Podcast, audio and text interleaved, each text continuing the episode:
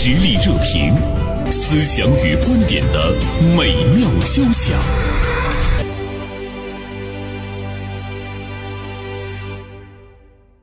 今天，大连晚报名笔视线的执笔人李莹写了一篇文章，呃，这篇文章还蛮有意思的。我是通过这篇文章，我才知道哦，现在爆炒鹅卵石，这个已经火上热搜了哈。我们就来说一说呢这个现象。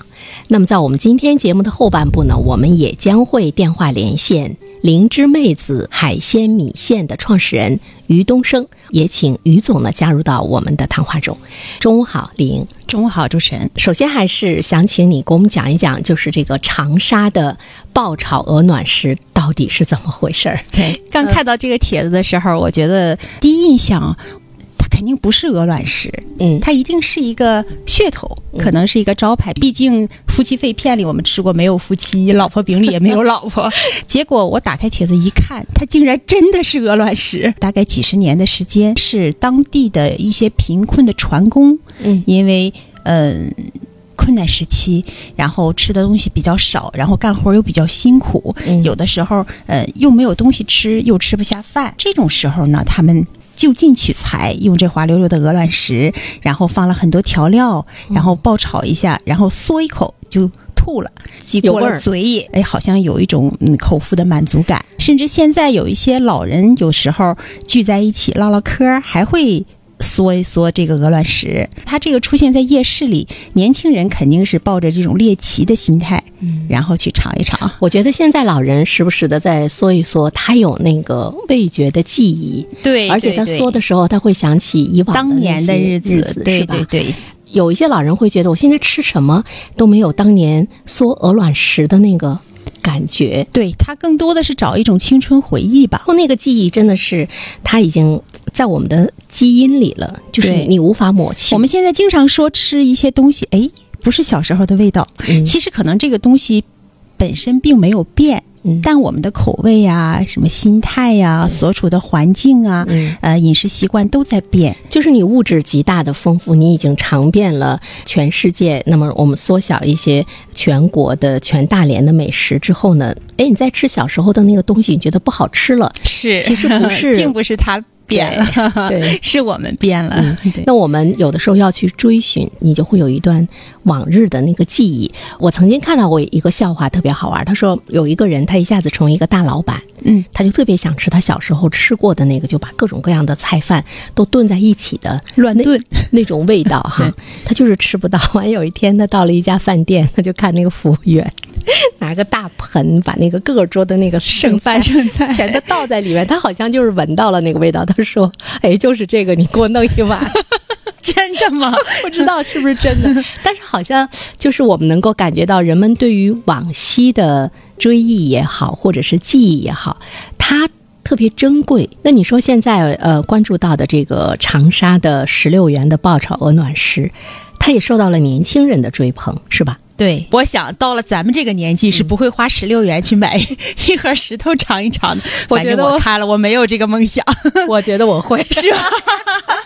因为我那绝对还是证明那句话不在年龄。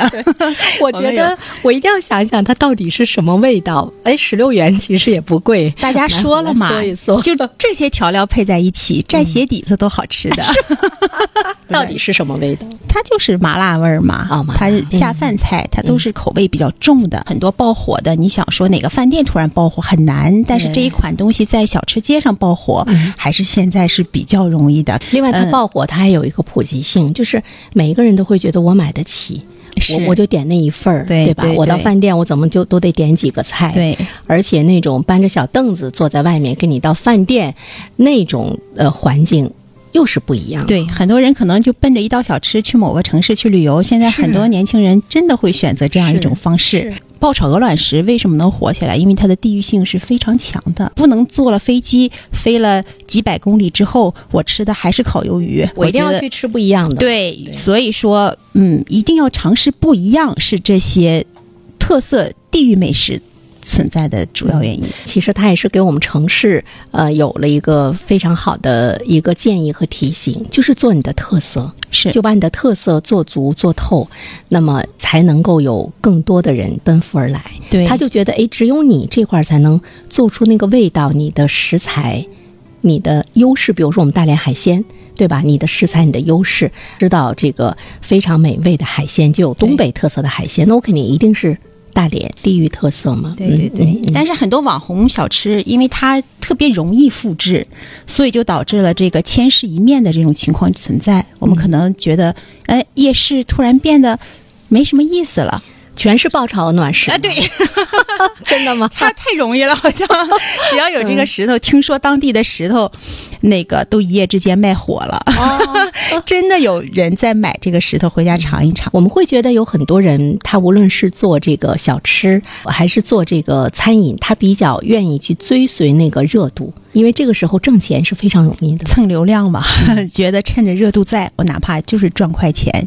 趁着这波风口，我一定要冲上去。嗯他可能对未来他也有一个预期，他可能会火多久？火一个月，火半年啊，甚至火一周，有的就已经是那个门可罗雀了。但是大家为什么追寻？嗯嗯，这个东西可能也是跟现在小吃的餐饮的同质化比较严重，很难谁跳出圈儿来。对嗯，很难在短时间内盈利。看李莹特别关注到的就是一个心态，呃，赚快钱的心态能走多远？其实不单单是在餐饮啊，在各行各业可能都存在着一个赚快钱的问题。你觉得赚快钱的心态对不对？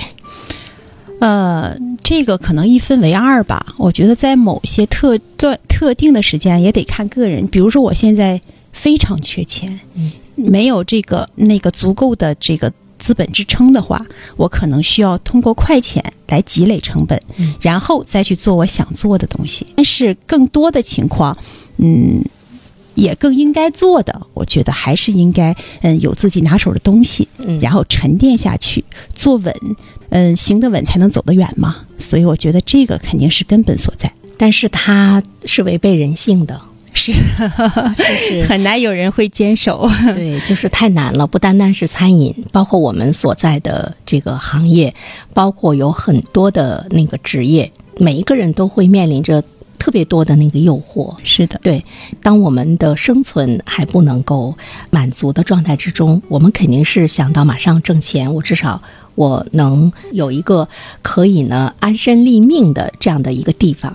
那么之后的话呢，我可能才去谈理想。是那么这个的话呢，就是说你每个人心中你一定是知道你最终要去做什么。不管你现在身处什么样的环境，遇到什么样的困难，对心中那个梦想还是要有的。，对，以所以你就会一直有方向。对，就是我觉得这个方向，哎，你说的特别好，就这个方向特别重要。对你比如说，不是在餐饮，假设说是在互联网技术的这个领域啊，前不久我我遇到一个一个小伙儿，他是在日本留学回来的，做那个自动化呀、机器人呢这个方向的。嗯，他就跟我说到了一点，他说我是走过了很长一段时间的弯路嘛。他说，如果我遇到一个年轻人，他现在正好是学这个领域的，我对他的建议就是，你一定要在这个领域深耕下去。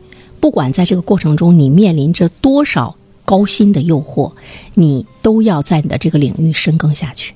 呃，深耕下去十几年之后，你就会成为一个非常厉害的人。如果你被各种各样的高薪，今天去干这个，明天去干那个，你不断的去追逐你所谓的高薪，他说，其实最后你的那个薪水到了一定的程度之后，就不可能再突破了，嗯因为你没有超于常人的那个技术。他说，你就止步不前了。但人往往是经历过，他碰壁了，走了很多弯路，他才会有这样的沉淀。是，但很多现在我们对年轻人说的话，他没有经历的时候，他很难去接受。他说：“我在这个领域，简直是我看到那些大拿的时候，我看到他们经历的时候，我才知道他们在最艰苦、最困苦的时候，他们坚持了他们自己。”他说：“这个太重要了。所以，少数的成功者一定是忍住了那种赚快钱的那种欲望，对会掌控自己欲望的人，对他肯定会行得远。真的是很难。到底要有一个什么样的信念可以支撑着你？守得住本心的人，他它是反人性的，它是需要我们克服人性弱点的。这个时候，我们再回头看大浪淘沙，真正的能够到现在我们还熟知的上百年的品牌，可能只有那么几个。是我们真正的能够看到的很优秀的人，也只有那么几个。所以做品牌的人，我觉得还是很值得尊敬的。是是，嗯，这样一段片花广告之后呢，我们来继续呢我们的话题。稍后呢，我们会接近灵芝妹子海鲜米线创始人于东升的电话，也请于总加入到呢我们今天的这个话题中。社会热点，传媒观察，穿透共识，寻找价值，实力热评，谈笑间，共论天下事。那现在我们的电话呢，已经是接通了灵芝妹子海鲜米线创始人于东升于董的电话，我们来问候一下，于董，中午好。你好，你好，你好，于总。嗯，跟李莹我们在节目的前半段聊了这个十六元的爆炒鹅卵石啊。从一个餐饮从业者的角度上来讲，你会不会去尝试一下？我我觉得我不会去尝试的。我把这个东西呢，不定义为这个一个呃饮食，我想呢，它有可能是一个娱乐的，它管它叫锁丢，就是输入一下之后就给丢了。那么呢，以前呢大家都没当回事儿，现在给它弄出来了。这里很有一种这个娱乐的成分，呃，有这种年轻人呐、就是玩笑啊，或者是说开心呐、什么东西。实际上，餐饮呢越来越由原来的吃饱，呃，吃口味，吃变成了吃色彩，是吃图形，吃参与这个娱乐的这种东西，比如说弄点火呀。或者是教个什么东西呀，或者是怎么样的，反正就是说，现在年轻人把娱乐的东西逐渐向餐饮上面呢补贴过来，这是一种年轻这一代人他们吃饱了以后，生活水平提高了以后，逐渐的由比较繁重的这个吃吃饱这个元素向娱乐、精神愉悦发展的这么一种流向，所以呢，我是觉得呢。与其把它看作是餐饮，不如把它看娱乐，更贴近于对这个问题的理解。这个是不是未来的一种趋势呢？您觉得未来我们的这个餐饮的发展，它会不会去迎合年轻人在这方面的需求？这个任何一个时代的餐饮，和任何一个时代的一些这个市场中的一些商品和产品一样，它都有着一个时代的烙印。而这种时代的烙印，最先贴下来的、烙烙下来的，一定是年轻人，是那些，呃，话语的拥有者，是那些这个这个敢于尝尝新的这些人。我们这一代人，或者是前面这一代人，中国呢是改革开放前是处在一种饥饿的、能吃饱的状态就已经很好了，所以我们对大鱼大肉啊，对这些肉啊、饱啊、多呀、大呀，呃，都很感兴趣。现在的年轻人对什么大呀、多呀、什么这些东西不感兴趣，他们对于色彩呀、样式啊什么感兴趣，像吃的好、吃的有趣儿、吃的这个这个好玩儿转化，所以实际上对精神的和文化的需求的元素的这种渴望，已经变得越来越强烈了。所以呢，这个呢也推动了中国餐饮向高层次发展，就是文化发展、品牌发展。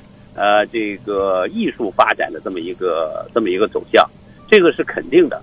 但是这款产品呢，表达出来的一种非常特异的状态，就是它太极端了。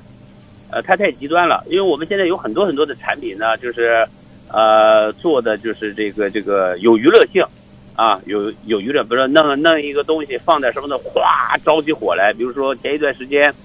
呃，我们在这个天津街上面做的一个叫做“川老六烤鱿鱼”嘛，呃，做做这个鱿鱼，啪，一股火上来，所以大家就拍照，就觉得非常好玩。与其说是迎合了年轻人，不是说是年轻人心底所希望的、期盼着这么一种东西出现。这些东西的属性有物质化属性、物理属性强大，慢慢的向什么？像文化属性和艺术属性这个强大呢？呃，在在转移。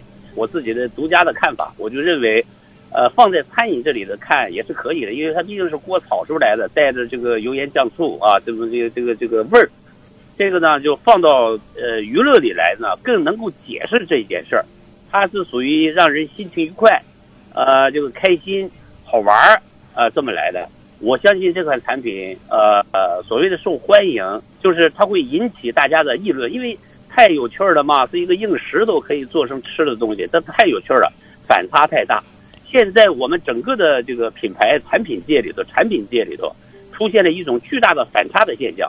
比如说，你说香好的，我就给你来个臭的；说这个红的、这个亮色的好的，我就给你来一个水泥的什么东西，就是用这个啊。呃，这个这个墨鱼啊，那个汁儿啊放到去，完把油那个油炸一下那个鸡块啊，那黑金，所以就是产生了一种强烈的视觉反差、文化反差。总而言之吧，这种这个产品的缔造现象，实际上就是一种娱乐现象。当然，它更是一种文化升级的一种表现，也是产品升级的一种表现。出现不是偶然的，呃，是这一代年轻人对文化需求的一种表达，是非常正常的。他们也许还会创造出很多很多的一些这个这个有趣的一些东西，这是我们所始料不及的，我们无法去这个判断未来会有什么东西。但是呢，我们可以相信他们会创造出很多很多的千奇百怪、很甚至是荒诞的一些东西来。但是这都很正常，我们要学会用一种呃理解的态度、欣赏的态度去拥抱这些新的东西。事实上。呃，我们做灵芝妹子也好，还是什么也好，也在接受这些东西。比如说，我们创造了一款这个虾仁米线，我们管它叫裸奔虾米线，年轻人就非常喜欢裸奔虾。你看，他就他就觉得这个名字都很好。这个呢是挡不住的潮流。于总在对米线的这个改良传承上做了很多的工作，包括落地大连适合我们大连口味的很多海鲜米线。我想问一个问题哈，大家都说这个正宗的过桥米线，从这个汤底呀、米线呐、配菜呀、吃法上都是非常有讲究的。然后甚至有人说，如何正确的吃一碗过桥米线都可以。达到出一本书的程度，但是在这个小吃的传承普及的过程当中，肯定要进行一些改良。那经过改良的这个普及以及传播，是不是失去了这个地域美食的这个本味？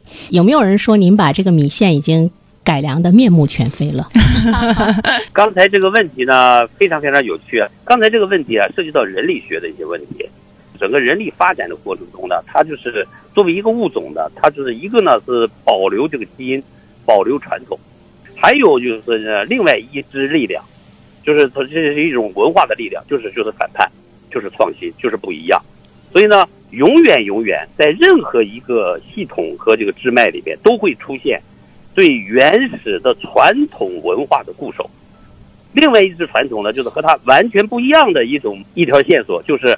对传统文化的批判，对新的东西的探索和成长的这种关注，事实上呢，历史的发展、人类的发展，乃至于达尔文进化论中的物种的发展，都出现了这种守有原来的固有的基因和突破基因、打破边界的这么一种矛盾和斗争。餐饮是这样，比如火锅有一直保留着这种传统的火锅，比如说北京的那些老火锅啊，炭火的啊，那些老火锅。包括现在一些艺术品，有的东西呢，就是越老越好，越早越好。包括现在的手表，也没有多少人戴了，那还有几百万的那些呃，好好老的表，手表、机械表，越老越好，越古越好，越土越好。包括我们现在住房子也是这样。事实上呢，人类中人类的心目中、基因中存在着对原始东西的这种信赖、图腾的崇拜、历史的这种存留感的这样一种这个眷恋，这个是对的。这个是保持我们物种不改变的一个最重要的一个基因，但是人类的发展就像是伊隆马斯克把这个飞火箭弄上天，是吧？包括弄这个脑机接口，包等等等等这些东西一样，一定是有那么一群人，他们在创新，他们在不停的反叛，才使得某一个行业或者是整个这个物种获得了一种提升、超越、破裂、升华、发展和超越。这这都是这样一些东西，呃，我本人呢就非常喜欢创新，不停的在创新，是吧？你比方说大连现在有一个叫做什么呃这个三脚架工业旅游的，是中国第一家工业旅行社，都是做工业旅游的。那旅游都是游山玩水，他怎么能玩个工业旅游呢？大连是个工业城市，中国最著名的一个重工业城市，他把这个工业当做旅游了，这就是一个创新，简直是莫名其妙的一个创新，但是效果非常的好。事实上呢，我们现在有很多的机会，也乃至于中国的经济发展下一个突破点究竟在什么上面？那就是我们要打破原有的边界，打破这个我们的这个这个外延，然后去寻找一些新的突破。所以灵芝妹子呢，就把中国传统的过桥米线做成了那个海鲜米线，因为大连是个海鲜城市嘛。关键是什么呢？是基于竞争。我们大连的一个米线店怎么能和全国的其他米线店抗衡？你根本争不过别人，你生下来就是个孙子。我们是海鲜米线，我们在中国是绝对的老大，我们是绝对领先的。所以呢，基于这样一种情情况，也是被迫的，我们要去做海鲜米线。我们在大连已经二十年了，呃得到了认可。不单单是创始人啊，奠基者。因地制宜，因时制宜，他既找到了这个准确入市的机会，还要准备在这样适合的平台去做一些本身产品的一些改良。呃，从人类发展的这个角度上来说，我们往往呢是会看到不断的这个创新是在呃推动着，比如说呃，无论是饮食啊，它更加的枝繁叶茂，嗯，还是呢我们前进的步伐更快，被逼到了那个绝境上。于是呢，他就会倒逼着你去更好的那种创新。就是我们的这个创新，呃，您觉得是逼到绝境上倒逼出来的一种，还是说那个基因中有那种反叛，有那种创新，有那种勇敢？因为我们也会看到，也有很多在在这个绝境中也是浸润了很多年，也没有看到什么创新的东西出来，包括一个大的环境，一个大的行业。呃，创新这个词。它不是孤立来的。按道理来讲，我们人呢都愿意很安静的生活。如果活得很好，其实没有人愿意去折腾。其实所有的折腾都是为了物种的保存和物种的成长和对环境的适应，是吧？原来这个鱼啊在海里头活得挺好，干嘛最后这个走到陆地上来了？最后变成人了？其实是什么呢？是出现了大的天文现象，出现了这个海的这个被割断了，然后呢？太阳晒的时候呢，最后水没了，于是呢，它就变成了陆地动物，陆地动物，然后它要回去回游动物，然后慢慢慢的变成脊椎动物，然后由爬行动物，然后行走变成了人，这都是被物种和环境的变化而变化。实际上呢，就是这种压力，我们生下来就是苦，我们生下来就有压力。任何一个品牌啊，在它生下来的时候，它都要有一个生态位。你在这个生态位上面，你找没找到一个合适的生态位？比如说，老鹰在天上飞，这个鳄鱼呢在泥潭子里边，这个鲨鱼在大海里边，老虎在山上。你把老虎弄到天上去，它也死了；弄到水里，它也不行。老鹰到水里也不行。所以，任何一个品牌，包括任何一个人，原生现在呢是在广播电台做节目主持人。我现在让你去这个工厂去做这个科研，你你可能做起来就比较吃力。但是那个科研人员和你俩去做对比，他就来主持，他也根本也不行。所以我们每个人都有一个生态位，注定我们自己要选择自己的生存方式，而这种生存方式不是随便来的，是我们争来的。我们如果不争，我们就只有死亡。那么怎么争？怎么能够生存下来呢？怎么能活得好呢？有一万个主持人，我怎么能成为一个优秀的主持人？当然我知道原生是一个优秀的主持人。那么你一定是要与众不同嘛？那为什么叫与众不同？怎么叫与众不同？比如说我是有哪个特点？我是有哪些方面比较厉害啊？这个做米线的这么多，凭什么你引人注意啊？你凭什么能成为老大呀？生存的逻辑是什么？我们选择了自己的一个生态位，在大连有两千多家米线店，那我和这些米线店也有着一番的争论，都是被逼的。嗯，一个是生存的需要，二是发展的，逼到这个份儿上了，我们就是一定要让自己呢有特点哦。他家做海鲜米线，生态位，对生态位特色，寻找到你自己的特色。呃，谢谢谢谢于总今天接受我们的连线采访。好的，那我们再见。嗯，呃，刚才呢，我们是电话连线了大连灵芝妹子海鲜米线的创始人于东升。呃，我觉得他对，呃，今天我跟李莹聊到的，呃，这个爆炒鹅卵石，还是比较认可的。而且他觉得他是把一种娱乐和文化，而且未来来说是一种趋势。但是你怎么样要去那个立足，形成你自己的东西，你还要有特点。他特别谈到了一个生态位的问题，哈，对，就是我们每一个人，你你生存的这个基础和能力是什么？你的这种特点可能是不可替代的，不单单是对行业吧，对我们每一个人也是提出了一个很好的一个思考。对，就要找到适合自己的生态位，然后锁定你的梦想，然后认真踏踏实实的深耕下去，这样自然就会有所得。在做餐饮这一方面，我相信也有一些不断的去追逐市场热点的追逐者。对，但是你在不断追逐的过程中的话呢，你可能静下来，你可能会突然之间去想一个问题，就是回到了那个哲学最本质的问题，就是我是谁？这个流量你也蹭，那个流量你也蹭，突然之间你不知道你是谁，这个时候的话，那恐怕就麻烦了。消费者毕竟是用嘴投票的，对尝试过一次之后，嗯，嗯，会不会有下一次？是我想从业者他也会自己会有一个收获。对，嗯，哪怕你做餐饮的时候，你你有那么一个你小小的特点，比如说你家的一道小菜儿